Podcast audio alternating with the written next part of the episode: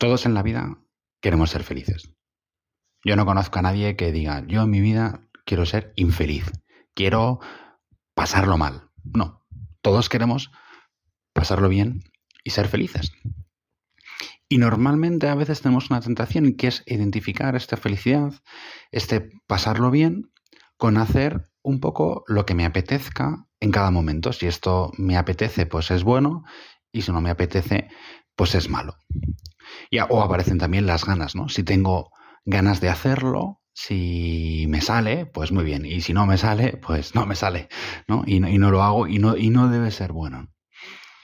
Y aquí entra, pues efectivamente, un pecado que todos tenemos y el cual nos dejamos llevar, que es la pereza.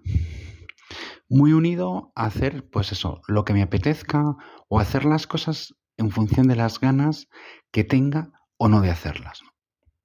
Y es un peligro, porque si, si siempre nos dejamos llevar por las ganas, si siempre me dejo llevar por el que me apetece, pues puedo acabar perdiendo las cosas buenas de la vida. Hay una historia de la Biblia muy interesante, que, refleja muy bien qué ocurre cuando uno se deja llevar por el me apetece.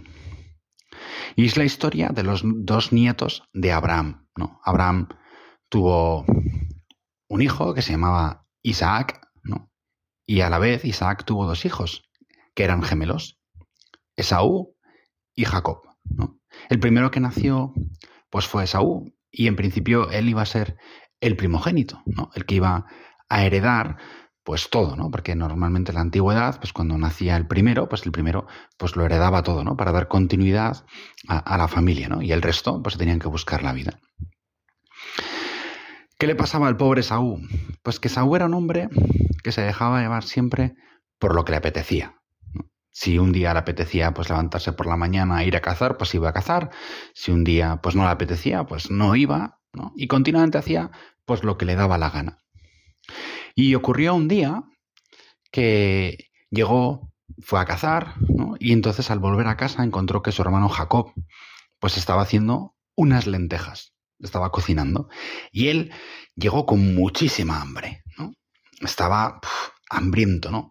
Y entonces se encontró con Jacob y le dijo, oye, ¿me das, me das tus lentejas que estás cocinando, que tienen una pinta espectacular? Y entonces eh, Jacob le miró y le dijo, bueno, es que son para mí, pero si las quieres, te las vendo. ¿Qué me das a cambio? Y entonces Esaú, que era, pues efectivamente, lo que más le apetecía en aquel momento eran aquellas lentejas, por encima de cualquier otra cosa, porque su felicidad estaba basada en aquellas lentejas, pues le dijo, lo que, pídeme lo que quieras, ¿no? Y entonces Jacob le dijo, vale, pues dame tu primogenitura.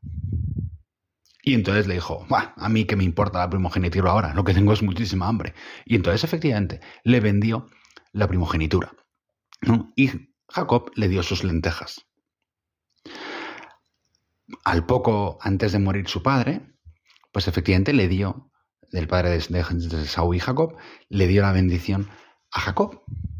Y Esaú se enfureció, porque él era el primogénito, habiendo olvidado que él había vendido su primogenitura por aquel plato de lentejas. Y perdió lo más grande. Se enfadó muchísimo y hubo un momento dado que su hermano Jacob tuvo que, huir porque Saúl lo quería matar al pobre Jacob. Pero bueno, al final acabaron haciendo las paces y acabaron reconociendo, efectivamente, que nadie le había obligado a Esaú a vender su primogenitura, sino que él mismo, libremente, lo había hecho. Y había perdido el gran valor. Había perdido todo. ¿Por qué? por haberse dejado llevar en aquel momento por aquel gusto, por aquella apetencia. Es verdad que a ti y a mí, pues efectivamente, si, si un día pues nos dejamos llevar por la, por la pereza o por el me apetece o pues no me apetece mucho estudiar o ahora no, pues no me apetece hacer esto o no me apetece hacer lo otro, pues hombre, no significa que vayamos a perder en aquel momento la primogenitura, como la perdió Esaú. Pero sí que es verdad que nos vamos poniendo un camino y que cada vez notamos que tú y yo nos vamos dejando llevar un poco por la esclavitud del me apetece, de hacer siempre lo que nos apetece. Y, la pereza es como es un vicio en el cual uno se va metiendo y nos va como enrollando, ¿no? Es como si vamos cayendo a una especie de eterna araña, ¿no? Que al principio pues es poco, pero poco a poco pues nos va inutilizando cada vez más, cada vez más.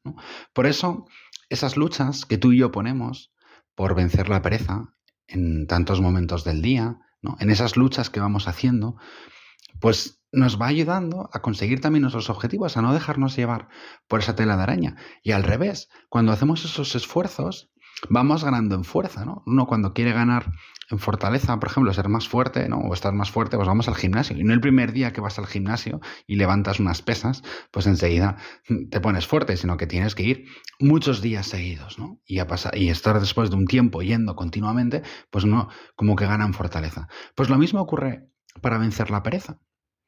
Esos pequeños detalles, esas pequeñas luchas que tú y yo hacemos de vencer el me apetece, pues de levantarme por la mañana cuando suena el despertador, de ponerme a estudiar cuando toca la hora de ponerme a estudiar, de aguantar sentado en la silla y, cuando pues me apetecería pues levantarme, pues aguantar sentado en la silla un rato, no levantarme, estar atento en clase, que una clase un poco pues más aburrida y no me apetece, y entonces lucho por en esta clase estar atendido, o sea, atender, o procuro vencer esa pereza cuando pues piden ayuda en casa y uno está sentado en el sofá y el sofá nos va absorbiendo, ¿no? Y dice, venga, venzo, ¿no? Y así, en esos pequeños vencimientos, vamos ganando con fuerza. Y entonces iremos consiguiendo las cosas buenas, que también son esas cosas que también nos van llenando, porque todos tenemos experiencia. Cuando nos dejamos llevar por el, el, me apetece, pues nos quedamos como en el fondo apagados y tristes. Y cuando vamos venciendo y vamos consiguiendo esos pequeños objetivos, siempre notamos como esa alegría dentro de nosotros.